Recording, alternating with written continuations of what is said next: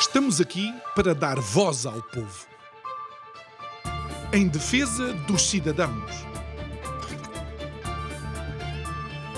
Pela dignidade humana.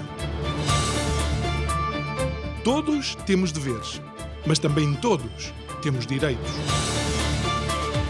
Será que existe justiça? Isto é o povo a falar.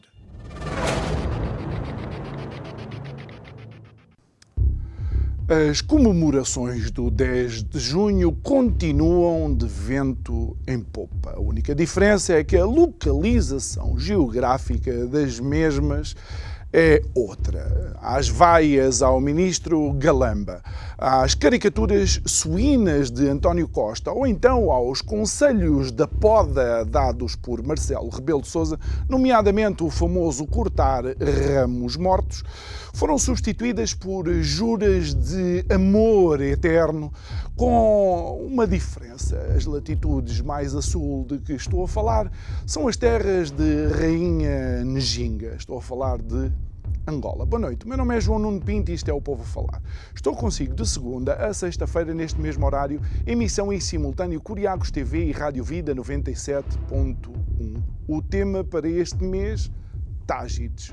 As musas do Tejo, as ninfas do Tejo que inspiraram Camões a escrever aquilo que é a nossa epopeia épica e tal. Como temos dito muitas vezes aqui, uma das características que define os Lusíadas relativamente, por exemplo, às epopeias gregas é que o herói não é singular.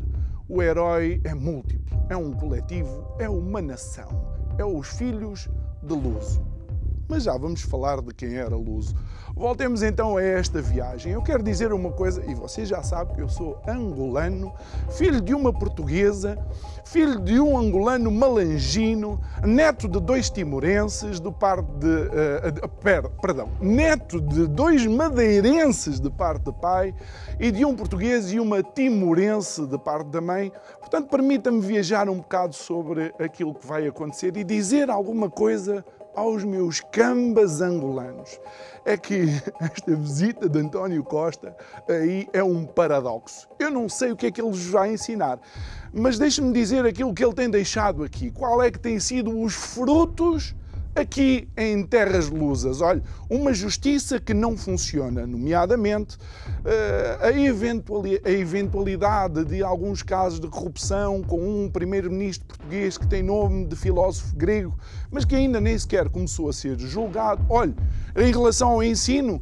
olha, um ensino em que vai ver nos próximos anos mais de metade dos professores a atingir a idade da reforma e não estamos a renovar o número de professores e mais, um dos países europeus onde mais cedo os alunos deixam de estudar. Ah, provavelmente vai ser no combate à pobreza, esqueça lá isso. Continuamos na cauda da Europa, somos um dos países mais pobres na Europa e relativamente isso, porque a matemática ainda é uma ciência exata, apesar de tudo, os números percentuais da população portuguesa que está em estado de quase pobreza começam a aproximar-se a velocidade de galope dos números do Estado Novo, que foi aquilo que provocou o 25 de abril. Então, deixe-me falar de uma lenda, a famosa lenda do filho de Baco. Luso, que diz esse mito e essa lenda que tinha lá para os lados da Península Ibérica, na zona mais ocidental, um pequeno reino. Bom, o facto dele se chamar Luso, já sabe, é de onde nascem os filhos lusitanos. Mas o interessante é ele ser filho de Baco. É que ele era o deus do vinho, o deus da ebriedade e o deus de todos os excessos. Iluso, como um bom filho, gostou de manter as festividades em honra de seu pai. Essas festividades chamavam-se e ainda se chamam bacanais. E um verdadeiro bacanal é aquilo que está a acontecer em Portugal. O bacanal com as finanças públicas, o bacanal com a falta de ética e transparência, o bacanal com a uh, quase uh, forma uh, completamente infantil com que todos nós somos tratados na sociedade civil, como se eles fossem aqueles que sabem todas as coisas. Então, O meu conselho é o seguinte: vamos todos parar e vamos todos soprar no balão. É porque o índice de alcoolemia, de certeza, que está em excesso. Digo eu que não percebo nada disto.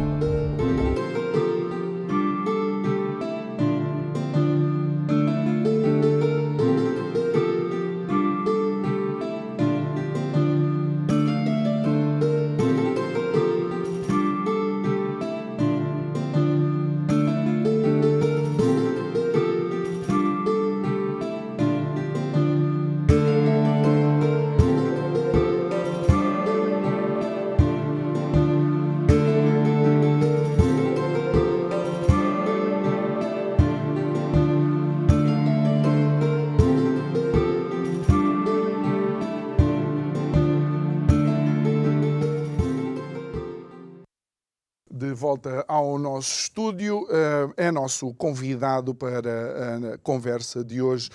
Uma, uma cara regular no nosso programa, alguém que tem feito um percurso já extenso connosco, praticamente desde a primeira temporada, realmente. Nós fizemos, creio que há pouco tempo, quatro anos. João Paulo Batalha, muito boa noite. Olá, Obrigado boa noite, uh, por estares aqui uh, connosco. Uh, um, não vai ser muito fácil eu esconder a emoção sobre aquilo que vamos, vamos abordar um bocadinho hoje, e por causa de, de um artigo também teu que tem muito a ver com esta relação Portugal-Angola. E o meu, o meu alerta para os, para os meus cambas angolanos é de facto este: como é que nós podemos estar Uh, ou como é que nós estamos aqui tão mal a ver uh, frutos de uma árvore que, pelos vistos, segundo Marcelo, tem ramos mortos que têm a ser cortados, e, e, vamos para lá dar lições, é que nem de democracia somos capazes de dar. Infelizmente, sim. E nesta visita oficial, António Costa assinou 13 acordos de cooperação bilateral eh, em várias áreas para pôr essencialmente as instituições portuguesas a colaborar com a qualificação das instituições angolanas. Eh, mas o, nós temos um problema de raiz, e é evidente, enfim, comparativamente, Portugal é um país eh, mais estável, mais próspero, mais democrático do que Angola, mas nós temos o mesmo problema de raiz. Há um livro muito interessante que eu aconselho a leitura que se chama Porque Falham as Nações, acho que é essa a tradução portuguesa e que é essencialmente um, quase, um, quase não, é um livro de história, mas uh, a história costuma ser contada ou pela perspectiva dos, dos, líderes e das ações que os líderes tomaram ao longo da história, ou uma corrente mais recente pela perspectiva dos grandes movimentos populares e a influência que tiveram. Este livro, Porque Falham as Nações, uh, fala uh, da história a partir das instituições de cada comunidade, instituições formais ou informais. E separa entre instituições inclusivas, onde, eh, onde as pessoas conseguem participar, onde as pessoas têm uma voz, onde as pessoas participam verdadeiramente na definição das escolhas da comunidade, ou instituições extrativas, em que uma elite se apodera dos recursos e do poder para seu benefício. E as grandes diferenças de desenvolvimento entre países desenvolvidos e países hum, subdesenvolvidos ou, ou menos desenvolvidos é a diferença entre ter instituições inclusivas, ou seja, democracias plenas, ou instituições extrativas. Eh, Portugal é uma democracia, eh, formalmente, eh, é uma democracia em muitos pontos importantes, mas nós continuamos a ter instituições extrativas. E Angola é um exemplo, eventualmente mais eh, brutal até, de um regime de instituições extrativas. E, portanto, de facto, naquilo que conta, Portugal tem, não tem assim tanto a ensinar a Angola, infelizmente. Eh, porque a própria relação entre os dois países continua a ser uma relação extrativa de eh, eh, saquear e dividir eh, entre poucos a riqueza eh, de Angola, nomeadamente petróleo, os diamantes, as matérias-primas. E esta era a lógica colonial. E depois nós fizemos uma descolonização cheia de erros em Portugal, que provavelmente nas circunstâncias em que foi feita dificilmente poderia ter sido feita de outra forma, eh, porque eh, nós tínhamos um regime colonial que, na verdade, caiu de podre, eh, e houve uma coisa muito interessante, e acho que com poucos paralelos na história global, que é, de alguma maneira, o facto de os portugueses e, e, os angolanos, os moçambicanos, ah. os guineenses, sobretudo, onde houve, eh, onde houve guerra colonial, eh, libertámos uns aos outros de alguma maneira. Aqui há uns anos, numa conferência que organizámos, o jornalista angolano William Toney tinha, eh, sugeriu que o movimento das Forças Armadas, portanto, o movimento dos capitães que fez o 25 de Abril, fosse eh, reconhecido como o quarto movimento de libertação. Porque, de facto, o, golpe de Estado, que depois se transformou numa revolução em Portugal, e o afastamento do regime ditatorial, permitiu a independência das colónias. E, nesse sentido, o, o movimento das Forças Armadas portuguesas seria o quarto movimento de libertação.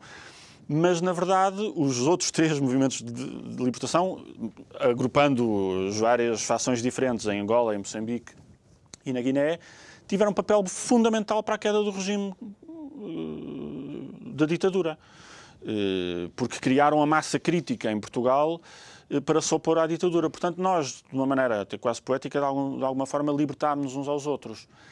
Só que depois, na forma como se concretizou a descolonização, eh, enfim, a descolonização já devia, devia ter sido feita. Não foi uma transição. Não foi um. Foi um quer dizer, foi, quase, uma, foi, foi um, quase um corte da direita. Houve um momento em que havia a inevitabilidade. Foi uma ruptura. É? Há, foi uma ruptura, portanto. Eh, e, e, e, com tensões enormes nos vários países, incluindo Portugal, eh, entre esquerda e direita, e riscos de guerra civil que se concretizaram em vários países, e eu acho que só não se concretizaram em Portugal porque a descolonização sobretudo em Angola e em Moçambique, foi feita a favor dos movimentos eh, independentistas de esquerda alinhados com, ou mais alinhados com, com a União Soviética na altura, naquela lógica de Guerra Fria. E, portanto, a, a, a, esta libertação comum, conjunta, que nós deveríamos celebrar uh, agora e, e, a culminar no próximo ano, com os 50 anos do 25 de Abril, ficou incompleta ficou incompleta por, por muitas, muitos compromissos que, que, tiveram de se fazer. Eh, nós não conseguimos, nós, portugueses, enquanto colonos, na transição para a descolonização, nem depois dos novos regimes, eh, que conseguiram criar democracias multipartidárias a sério. Eh, e depois tiveram, quer em Angola, quer em Moçambique, guerras civis longuíssimas e duríssimas e, e traumáticas. Mas, enfim, tudo isto foi uma história infeliz, agora, a infelicidade presente é que nós continuamos a perpetuar esta, esta lógica. Portanto, Angola essencialmente trocou uma elite colonial estrangeira, uh, no caso portuguesa, por uma elite muito exígua de quadros locais do partido no poder, que tem sido sempre o mesmo, é um país em que a elite política, a elite económica, a elite até militar é composta pelas mesmas pessoas e pelas mesmas famílias e, portanto, não se democratizou o acesso à riqueza, não se democratizou a capacidade das pessoas serem ouvidas verdadeiramente, participarem na criação das tais instituições inclusivas. E o papel de Portugal, ao longo destes anos todos, tem sido de cumplicidade total com uh, essas elites. E, portanto, Portugal não tem sido uma, uma, uma força para uh, contribuir para a democratização de Angola. Agora estamos a falar de Angola porque houve esta visita oficial. Podíamos estar a falar de Moçambique ou, ou da generalidade das outras ex-colónias. Não temos dado um contributo para uh, essa democratização. E, portanto, o Estado português não tem uma relação com o povo angolano, ou, ou, ou uma relação que pense no povo angolano, ou até no povo português, é um conluio entre, entre elites exíguas para uh, rapinar uh, as riquezas. E, portanto, isto é o contrário de, de, das instituições inclusivas, é até o contrário de, democracia. E já lá vamos, porque eu creio que uh, também, e depois podemos voltar um bocadinho atrás, mas eu, eu acho que havia a noção por parte de muitos angolanos que, portanto, o desaparecimento de José Eduardo dos Santos seria o ano, o ano domini, o ano zero, eh, para a recuperação angolana e uh, para, digamos, o início do combate à corrupção, que acaba por minar, de facto, o desenvolvimento do país. Mas não sei se foi isso que aconteceu. Eu acho que não foi isso que aconteceu. Aliás, outra coisa que Angola e Portugal têm em comum é não perdermos uma oportunidade de perder uma oportunidade. Uh, quer dizer, uh, voltando à descolonização, a descolonização devia ter começado, no mínimo, a discutir-se a seguir à Segunda Guerra Mundial. Não se fez nada.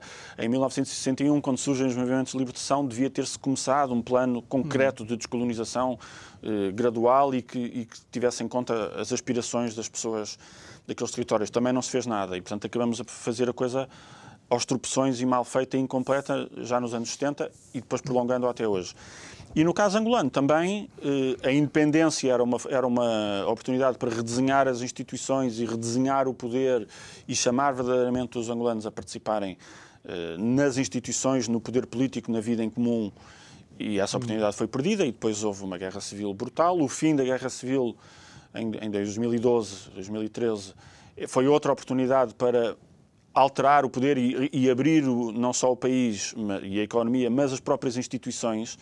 E, e, portanto, já não havia aquela lógica de conflito entre duas forças, entre duas fações, e, portanto, podia ter-se abandonado aquela lógica de partido único que, na verdade, está na estrutura mental ou cultural das instituições angolanas. Não se fez isso.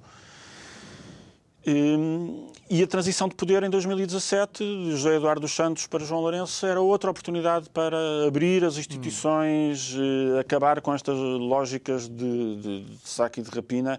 E isso, na verdade, também não foi feito. Há uma narrativa oficial de que havia corrupção com Sim. José Eduardo dos Santos e de que o principal símbolo é a sua filha Isabel dos Santos mas eh, isto entra na narrativa oficial de Angola e de Portugal, mais uma vez a ajudar, como se fossem os únicos corruptos que alguma vez houve em Angola. E, portanto, bastou eh, estarem outras pessoas à frente das mesmas instituições para, de repente, estar tudo limpo. E isso é uma mentira inaceitável que se está a contar ao povo angolano e ao povo português e a toda a gente. Que impede, mais uma vez, reforma das instituições. E Portugal devia estar, se verdadeiramente tem uma relação de proximidade cultural e de amizade com o povo angolano. E se tem, ou devia ter, um mínimo, a mínima noção das suas responsabilidades históricas, uh, pelo muito mal que aconteceu naquele país e ao povo angolano e que continua a acontecer, devíamos ser uh, um amigo próximo e crítico uh, das instituições angolanas e ser uma força para essa democratização. E não somos, estamos não só a pactuar com o mesmo regime extrativo, como é em Portugal que se abrem todas as portas para a lavagem hum. de dinheiro sujo, compra de bens de luxo, de apartamentos, de, de compra de empresas, compra de bancos, eh, sociedades de advogados a ajudar. Quer dizer, nós montamos aqui quase uma espécie de colonialismo em outsourcing, em que já não temos uma administração de gente exportada de Portugal é um para, hub, para ir hub governar. facilitador. É, é mas um hub facilitador. A mesma lógica de, de, rapina eh, foi entregue a elites hum. locais e muito desse dinheiro continua a vir para a antiga metrópole sob forma de branqueamento oh, oh, oh, oh, João, dessa neste, rapina. Eh, neste teu artigo uh, um, da, da sábado online, o artigo é de ontem, creio eu, um, uma das questões que, que, me, que me salta à, à vista é, um, obviamente, Angola tem este caminho para percorrer e tem este problema para resolver. Mas também não tenho a sensação de coitadinhos dos empresários portugueses que só quando chegaram lá foram tornados corruptores. Não é propriamente não, assim. Não é, não é. Aliás, nós temos esta lógica também interessante, mas sinceramente deprimente, em que exportamos algumas das nossas elites económicas, portanto, algumas das empresas que nós vemos a ganharem obras e grandes contratos em Angola, são as mesmas empresas que já eram protegidas do. eram e continuam a ser protegidas do regime português. São as empresas que também estiveram nas nossas uh, obras públicas com as derrapagens uhum, todas, uhum. Uh, com rendas garantidas, com toda a proteção do poder político e vão para Angola no mesmo modelo de proximidade ou de promiscuidade com o poder político e de lógica extrativa. E depois em Angola, muitas vezes têm, eh, depois de ganharem esses grandes contratos, depois têm grandes dificuldades até em serem pagos pelos contratos que ganharam. E então, o Estado português que promoveu naquela lógica de cooperação económica a sua ida para Angola, a ida destes, destas empresas protegidas, do, amigas do regime, está a criar depois linhas de crédito de, asseguradas pelo contribuinte português para uh, lhes pagar aquilo que o Estado angolano depois tem dificuldade em pagar. E essas de crédito aumentaram substancialmente. Nós, nós começámos com esta lógica uh, em 2015, em, ainda com o governo de Passos Coelho, que criou uma linha de crédito de 500 milhões de euros exatamente para as empresas que tinham negócios em Angola, mas não conseguiam ser pagas, e um dos anúncios desta última visita de... Uh, António Costa. Costa foi mais um alargamento dessa linha de crédito, tem vindo a ser alargada várias vezes, que já ia em 1.500 milhões de euros, começou em 500, e que agora foi largada para 2 mil milhões de euros. Portanto, nós temos uma linha de crédito paga pelos contribuintes portugueses de 2 mil milhões de euros para pagar às empresas protegidas do regime português que não conseguem receber uh, em Angola. E, portanto, nós, uh, muito do investimento hum.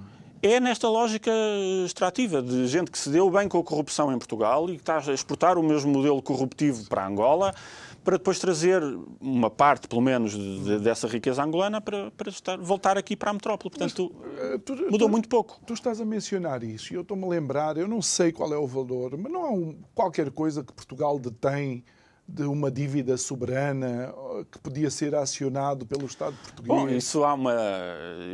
Ninguém... Às tantas, ninguém sabe se isso existe. Um dos grandes problemas, um dos grandes escândalos de corrupção que nós tivemos e que ainda não está resolvido foi o do caso do Banco Espírito Santo, uhum. com um buraco gigantesco eh, criado por negócios corruptos da família Espírito Santo. Uma parte importante desse buraco tinha a ver foi, com a filial do, do BES Angola e que a certa altura estava eh, não só o Banco Angolano muito tremido, mas, mas eh, com uma capacidade de contaminação do, do Banco Português gigantesca. E há uma célebre garantia soberana dada pelo Estado angolano, assinada pelo Presidente José Eduardo dos Santos, eh, da ordem dos, salvo erro, 4 mil ou perto de 5 mil milhões de euros. E essa garantia nunca foi acionada. Portanto, garantia sobre créditos que o BES andou a dar a figuras do MPLA, e que eh, tem uma, uma, componente muito relevante da falência do próprio Banco Espírito Santo e do Grupo Espírito Santo aqui em Portugal. Essa garantia que o Estado angolano deu nunca foi assinada, agora não sei se ninguém a encontra, mas ninguém fala nisso. E, portanto, esta lógica corruptiva, extrativa, que é um consenso político absoluto entre Portugal e Angola, é feito com uma coleção cada vez maior de esqueletos que vão ficando, já nem é no armário, porque eles estão à vista de todos, mas todos fingimos que eles não estão. Esta da garantia uh, bancária, da garantia do Estado angolano aos negócios do BES é, é um desses esqueletos. Outro é o processo do ex-vice-presidente Manuel Vicente, eh, que foi acusado de corrupção aqui em Portugal eh, essencialmente por ter corrompido um procurador da República, Orlando Figueira, para arquivar que exatamente... já foi condenado, não é? Orlando sim, sim. Eh, portanto, Orlando Figueira foi condenado por ter arquivado corruptamente, a troco de 760 mil euros, processos de branqueamento de capitais eh, em que Manuel Vicente era suspeito. Exatamente a compra de apartamentos de luxo em Cascais, uhum. para lavar dinheiro sujo que vinha de Angola. Orlando Figueira foi condenado e já com a sentença praticamente transitada em julgado, deve estar a dias, embora em Portugal nunca se sabe quanto essas coisas demoram, mas deve estar a dias ou semanas de começar a cumprir a pena. E Manuel Vicente nunca foi julgado porque o processo dele foi separado e enviado para ser julgado em Angola, onde esse julgamento nunca aconteceu e provavelmente nunca acontecerá.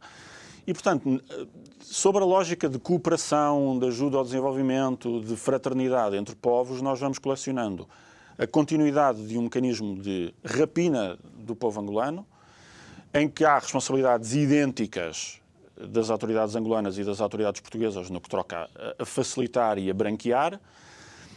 E, isto deixa eh, depois manchas de impunidade em relação a muitos destes corruptos quando eles vão sendo apanhados, e no caso do Manuel Vicente, não só ele nunca foi julgado, como eh, a Procuradora-Geral da República, que estava em funções quando ele foi acusado, não foi reconduzida, uhum. e portanto eu acho que muito dificilmente nós estamos numa situação onde uma alta figura angolana possa voltar sequer a ser acusada de um crime que cometa aqui em Portugal.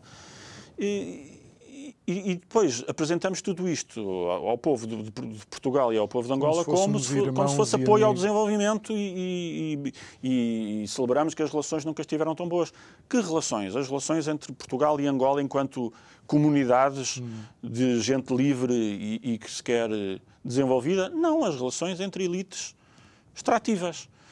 Hum, e, portanto, nós estamos outra vez, ao chegar aos 50 anos do 25 de Abril, neste dilema de, eh, mais uma vez, meio século depois, nós vamos ter que encontrar maneira, nós, as populações de Portugal e de Angola, de novamente nos libertarmos uns aos outros, porque eh, estes mecanismos de corrupção estão tão entranhados que nós não conseguimos verdadeiramente resolver a corrupção estrutural em Portugal sem implicar com a corrupção eh, angolana e vice-versa, porque nós estamos estas elites estão a apoiar-se e a promover-se umas às outras. E, portanto, nós precisamos, mais uma vez, como fizeram os movimentos de libertação, e espero que, que, seja possível, e tem que ser possível fazer isto sem necessariamente luta armada, mas nós temos que nos libertar uns aos outros desta corrupção que nos está a asfixiar e, eh, em ambos os países. E só para que as pessoas tenham, tenham uma noção disto, eh, eu um, tenho informação, porque conheci alguém, amigo, chegado, que trabalha numa determinada empresa, que tem acesso a um determinado serviço e entende determinados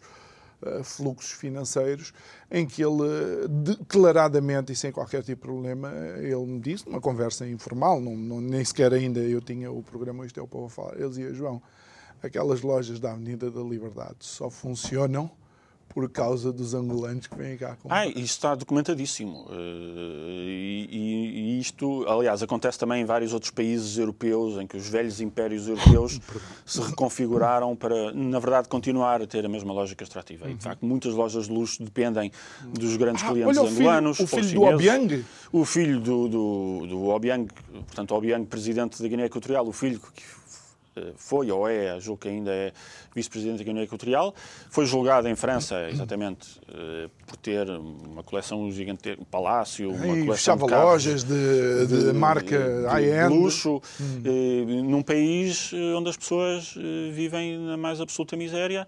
E, portanto, a Europa, infelizmente, na lógica pós-colonial, sempre lidou muito bem, aliás, lidou muito bem com, a, com o roubo da África, com a pilhagem da África durante a era colonial e a seguir à era colonial continua a lidar muito bem, eh, mantendo, promovendo, protegendo e até celebrando eh, elites corruptas em vários países. E, portanto, eh, infelizmente, nos países supostamente mais próprios, mais desenvolvidos, mais estáveis, mais democráticos, nós continuamos a ter esta hipocrisia suprema de prosperar com a corrupção, com a vantagem de que nem sempre, no caso português, ainda temos muita corrupção autóctone, infelizmente, mas eh, em muitos outros países o país em si é mais ou menos limpinho, mas prospera brutalmente com a corrupção e miséria de outros países. E, portanto, eh, as pessoas são beneficiárias de um sistema em que nem sequer, nem sequer se apercebem ou não, não, ou não vivem na pele uh, os impactos brutais, malévolos desse sistema. Portanto, isto... Continuamos a ter um, um paternalismo que, que, que, é assustador em relação a esses E depois vamos lá em é? missões é? ensiná-los a serem é que, a ser desenvolvidos. Quer dizer, é uma, é uma hipocrisia não completa. É. Esta visita de António, o que é que António Costa poderá... E não estou a dizer que não há coisas que eventualmente possam ensinar, mas não vai ser na justiça. Acho que está alinhadíssimo. Exatamente. É? Aliás, nós temos assistido eh, portanto, não só nós continuamos aqui em Portugal a ter essas instituições extrativas, como esse problema se tem vindo a agravar. Nós temos visto, eh, com o caso, de, com vários casos, na TAP, eh, nesta operação Tutti Frutti, que nos mostra o que é que são as estruturas eh, autárquicas e as estruturas partidárias e o conluio entre, entre todas, nós temos instituições cada vez mais fechadas e uma administração pública cada vez mais frágil e, portanto, não é contra poder nenhum, é um capataz do poder político Exatamente. que faz o que lhe mandam, até porque a gente de topo é toda nomeada politicamente, mesmo quando fingem que não é. Ehm, e, e, portanto, de facto, não temos muito a ensinar uh, sobre o que é, era necessário, porque não só as nossas instituições também são más, enfim, podem se calhar não ser tão más como as de outros países, uh, nomeadamente em África, mas são más e estão a degradar-se, estão a piorar. Hum. E aí, uh, António Costa, especificamente enquanto Primeiro-Ministro, não tem mesmo rigorosamente nada a ensinar, até porque António Costa, ele, ele próprio começa a sua carreira política, ele e outros quadros hum. do PS e do PSD, em Macau, eh, que era aquele território português da, famosa Árvore das Patacas, onde se criou e se sustentou durante imenso tempo um, núcleo de corrupção que, por estar lá longe, não era minimamente escrutinado e que alimentou partidos políticos com dinheiro limpo, sujo, muito dele sujo, a maior parte. Uhum. E, e, e, portanto, António Costa é um desses quadros que jovem foi trabalhar para o governo de Macau e, portanto, não tem a mínima, lamento dizê-lo com esta frontalidade, mas acho que não, não, não, há mais benefício da dúvida que se consiga dar. Uhum. Há uma altura em que nós temos que passar do benefício da dúvida para o malefício da certeza. e, e, a posição deste governo, que é, aliás, uma continuação dos governos anteriores. Sim. António Costa não é necessariamente inovador. O problema é que, quanto mais a questão se agrava, eh, mais dramática é, não tem uma cultura institucional. Eh, aliás, ele, ele, mostra isto na maneira como mantém ministros que não têm já a mínima credibilidade nem autoridade política para fazer o seu trabalho, mas mantém-nos porque eh, não quer abdicar do poder de os manter, ou seja, não quer dar parte fraco Exatamente. em termos Demiti-los é como se fosse dar parte e, fraco. E, e, portanto, não tem a mínima noção de preservação das instituições e da própria eficácia de funcionamento do governo. E, portanto, isto é a lógica de poder pessoal a passar à frente de uma lógica de instituições. E uma democracia não é, apenas, nem é sobretudo nós escolhermos a liderança, a pessoa que lidera em cada momento. A democracia é nós termos uma estrutura de liderança do país assente em instituições, uhum. cujos líderes são eleitos ou nomeados, mas de acordo com regras democráticas e lei, mas são as instituições que prevalecem. E quando não estão a fazer o seu trabalho, são. e quando não estão a fazer o seu trabalho, as instituições corrigem-se e expulsam as pessoas que, eh, como dizia o, o, o, presidente Cavaco Silva há uns anos, expulsam a má moeda, embora uh, deviam expulsar a má moeda, embora estejam a expulsar a boa moeda. É uma, é uma, é uma eh, foi a imagem que há uns anos Cavaco Silva utilizou e é uma imagem feliz, apesar uma imagem feliz de um autor também ele infeliz, na verdade, nas maiorias absolutas de Cavaco Silva houve um, um fenómeno brutal, continuado de corrupção, em que enriqueceram brutalmente gente hoje conhecida como Duarte Lima, é, que tem hum. já não só currículo, mas muito cadastro, eh, Dias Loureiro e outros. Portanto, Cavaco Silva, apesar de se mostrar sempre como um, um exemplo de um, de um grande estadista, é havia, não é. A sorte é que havia tanto para fazer eh, que era visível o que eventualmente Sim. estava a ser feito. E, é? e, era mais, um nesse sentido, era mais fácil governar porque havia um atraso infraestrutural do país. Exatamente e, portanto, era fácil fazer investimento em obra pública, em cimento se, e em betão. E que se via. E que se via. E, portanto, uh, autoestradas, sobretudo, uh, embora muitas das autoestradas, e se calhar até muitas das autoestradas que nós acabamos por fazer, a mais vieram já depois de Cavaco Silva, mas na continuidade da mesma lógica. Uhum. Uh, pegamos em dinheiro europeu, fazemos infraestruturas, cortamos a fita e... E, e colocamos lá os amigos ou os conhecidos os amigos, que possam etc. gerir aquilo que eles é que gerem bem a coisa. E, e o que não se investiu foi em criar instituições e reforçar instituições. E, portanto, agora, no momento em que muito do, do investimento em infraestruturas está feito, enfim, eu acho que há um atraso na ferrovia, que estamos a, supostamente a tentar.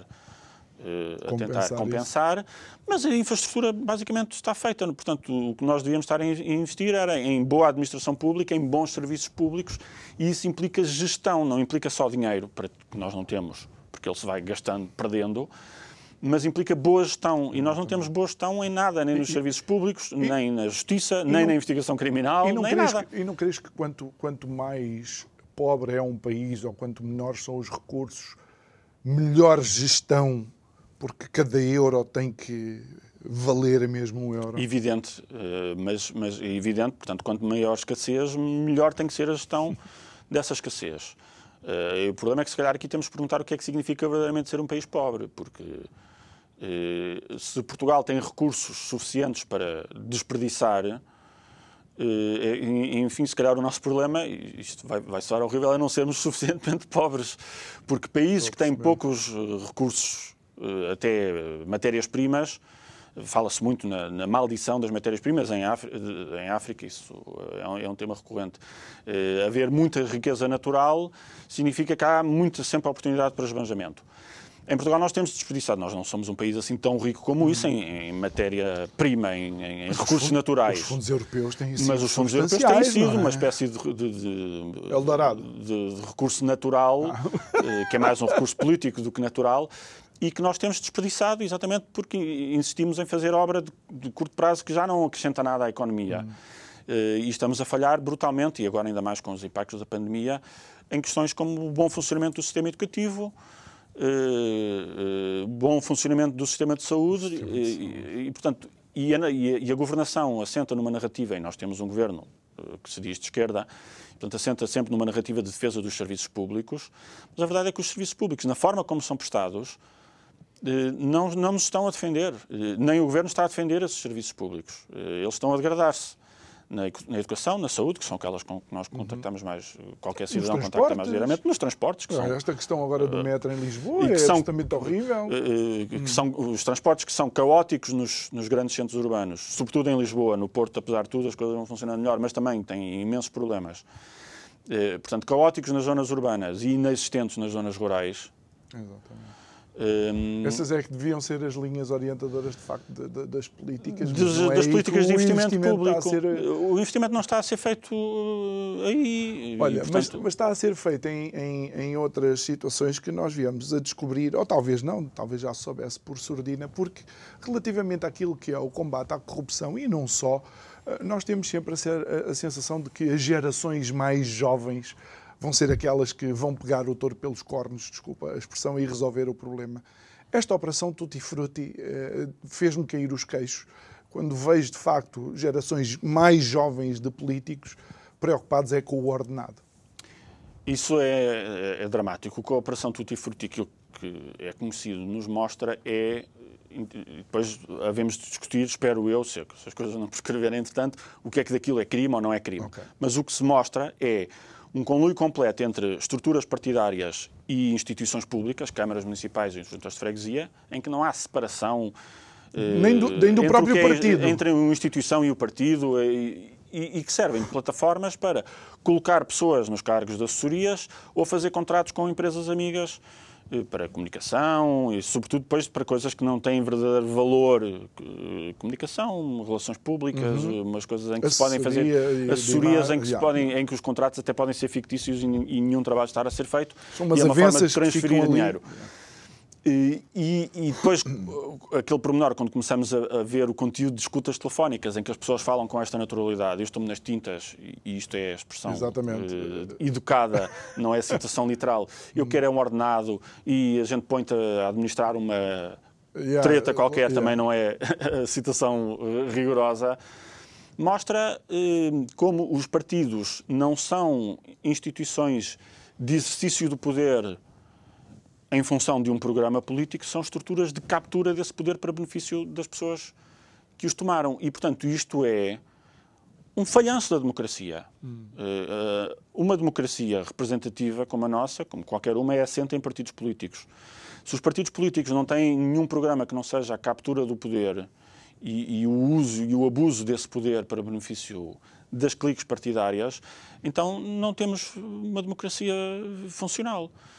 Eh, e isto devia ser uma urgência absoluta dos partidos políticos. O PSD, porque é o, o principal partido envolvido, ou pelo menos citado nestas uh, escutas da Operação Tutti Frutti, anunciou um inquérito interno. Vamos ver com que zelo é que fazem isso, mas, eh, enfim, eu acho que é preciso sermos muito ingênuos para acharmos que os líderes das, das estruturas distritais ou mesmo das estruturas nacionais dos partidos não sabem que estas coisas acontecem e, portanto, não se podem sentir chocados. E, se o resultado deste inquérito interno do, do PSD for, como se calhar vai ser, houve aqui, de facto, más condutas éticas da parte de dirigentes, mas já, nem são os dirigentes que lá estão e, portanto, está tudo resolvido. Não, porque isto um deles, é agora é ministro, é um deles agora é Ministro das no Finanças. No caso do PS, um deles é Ministro das Finanças. Hum, mas mesmo os, os líderes que mas... são citados naquelas escutas e que foram escutados e que já não são líderes nem da Conselhia nem da Distrital do PSD, não se pode dizer isto é só deles, é, voltamos outra vez à Angola, hum. corrupto era só este. Não, não, são as estruturas. É um sistema são as estruturas que, que está implementado. Oh, Surpreenderia-te que isto fosse tão atrás ao ponto de, por exemplo, ter a sua gênese uh, quando António Costa era presidente da Câmara de Lisboa? Não, até. Uh, Na tentativa não, de esvaziar o PSD. Não, não me surpreende nada, enfim, não sei até onde a investigação irá.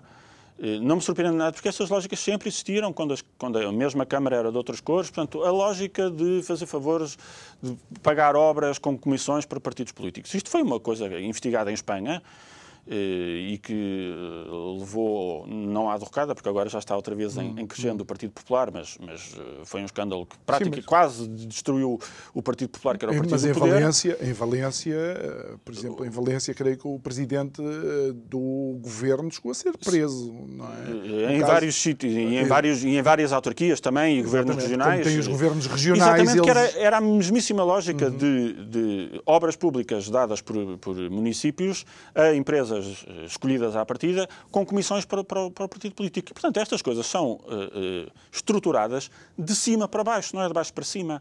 Se, portanto, as ligações aos tesoureiros dos partidos têm que ser investigadas. Hum. O Partido Socialista o Partido Social Democrata também estava com as contas em muito mau estado há pouco tempo e, e Rui Rio reestruturou as contas do partido, eh, essencialmente reavaliando património imobiliário, o que é uma coisa, enfim, pode fazer sentido do ponto de vista contabilístico, mas, mas levanta perigos do ponto de vista real, real. liquidez, não é? Eh, o Partido Socialista também está com as contas eh, de pantanas há muitos anos e eu, vamos ver com estas questões tutti-frutti, a tutti-frutti que conhecemos e as muitas tutti-frutis que nós não conhecemos, se depois de passar o, a poeira da, do disparo da bazuca, não é, deste dinheiro europeu, não vamos ver milagrosamente o Partido Socialista e o Partido Social Democrata à sua escala, com as contas bem uh, organizadinhas. Estas lógicas de abuso de recursos públicos com componentes de financiamento partidário sempre existiram. É o último tabu da corrupção em Portugal. Já se fala de corrupção em todo lado, eh, mas ainda não se fala verdadeiramente da corrupção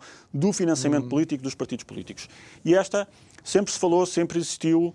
Eh, já se falava no tempo de Macau, de malas de dinheiro que vinham de Macau para Lisboa e nunca eh, é investigada. E não é por acaso que um caso desta dimensão, transversal ao PS e ao PSD, como é o caso da Operação Tutti Frutti, que tanto mexe com a Câmara de Lisboa e Juntas de Freguesia de Lisboa, como com a Câmara de Barcelos e com municípios espalhados hum. pelo país, foi um processo que esteve parado pois, anos. Isso é que me surpreendeu, porque eu pensava que fosse alguma coisa, e achei estranho eu não conhecer os atores, não é?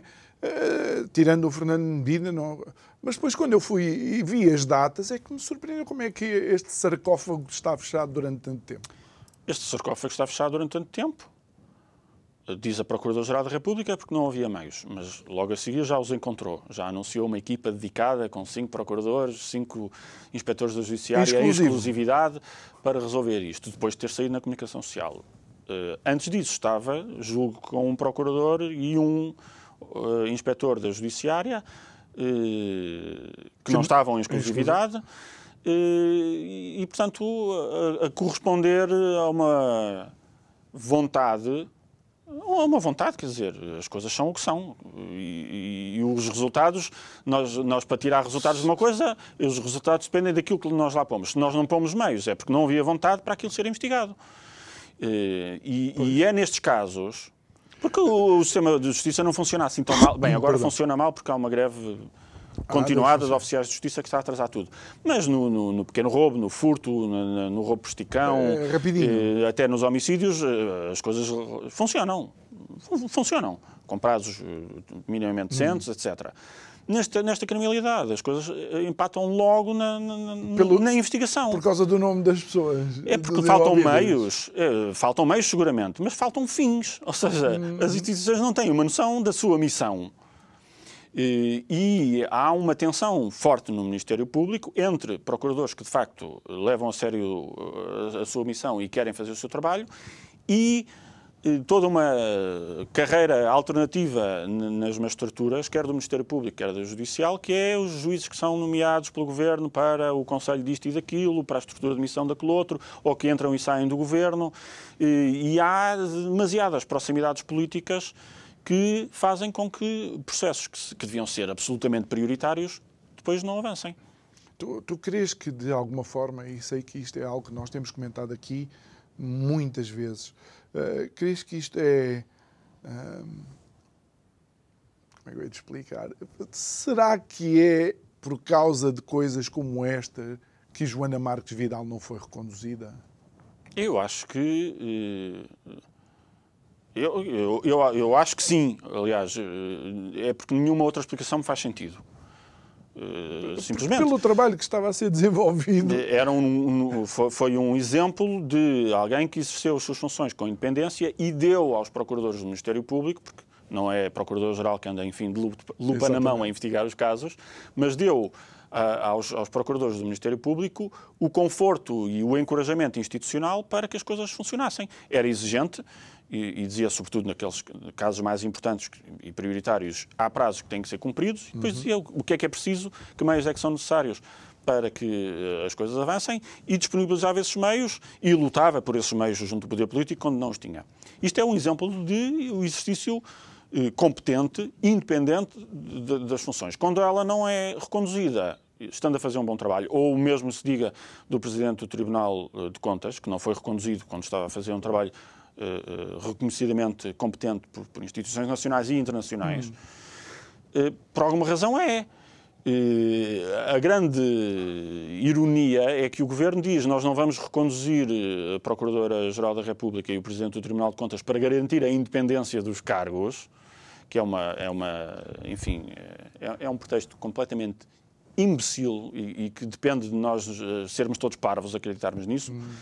E, sob o pretexto de garantir a independência dos órgãos, trazem pessoas que são menos independentes, mais ineficazes e que têm tido uh, um, um, um, trabalho uh, de bloqueio do sistema.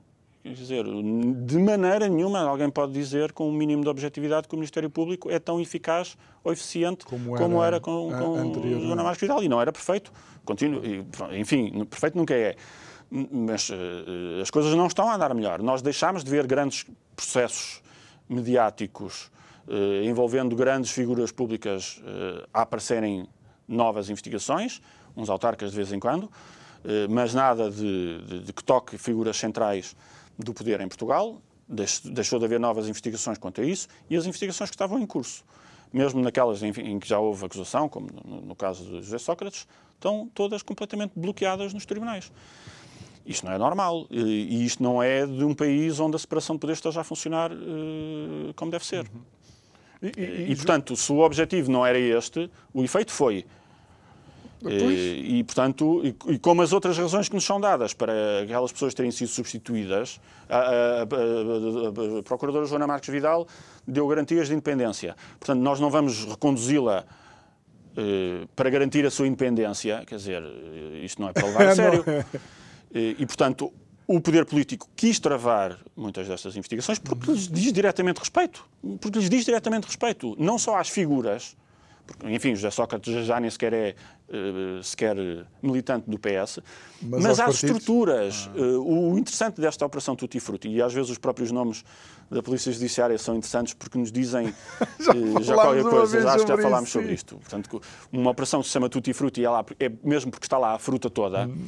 e não é ser o grande vereador ou o Presidente da Câmara que é muito mediático. O que há até de mais interessante no, no, no processo é ver aquelas pessoas cujos nomes nós não conhecemos, porque é o o, membro da Assembleia Municipal, ou o presidente de junta, ou o vogal, não sei, da junta de freguesia, mas é a pessoa do partido, manda imenso. E, portanto, o que eles nos estão uh, a revelar não é tanto a, a, conduta da pessoa, é o funcionamento da estrutura da, estrutura. da instituição. E, e, portanto, obviamente, quem está no topo dessas estruturas, desses partidos políticos, tem todo o interesse em travar eh, investigações como esta. E eu acho que, objetivamente, a investigação da Operação Tutti Frutti foi boicotada, uhum. sabotada durante anos e só recupera agora com uma equipa de, de, de, dedicada em exclusividade porque veio para a praça social. pública. E isso também não é funcionamento regular das instituições. A partir das investigações têm que estar a funcionar, depois há ou não há notícias sobre o assunto, eh, e as notícias são de interesse público e, portanto, pode-se discutir. E, independentemente da presunção de inocência, eh, eu tenho o direito de estar informado sobre eh, as suspeitas de um determinado caso que é de interesse público e de formar a minha opinião. Isso não belisca em nada a presunção de inocência, que significa que a pessoa só pode ser condenada com prova apresentada por quem acusa, não significa mais nada. A presunção de inocência não significa que nós estamos proibidos de ter opinião. A violação do segredo de justiça não significa que nós estamos obrigados a tapar os olhos e os ouvidos. agora, o que não é normal é ter investigações que só avançam porque há discussão pública. Isso não devia ser assim. E, num Ministério Público fosse verdadeiramente independente e que soubesse gerir os meios que tem, isso não aconteceria. Portanto, é grave que eh, esta coisa tenha estado parada eh, e, e, ainda bem que está a andar, mas também é grave a razão pela qual agora finalmente está a andar, que é eh, ter notícias na praça pública que envergonham o Ministério Público. João, nós estamos praticamente no último minuto da nossa, da nossa conversa. Eu creio que já por várias vezes dissemos aqui que provavelmente uma das maiores rolhas ao nosso desenvolvimento é, de facto, o estado da nossa justiça.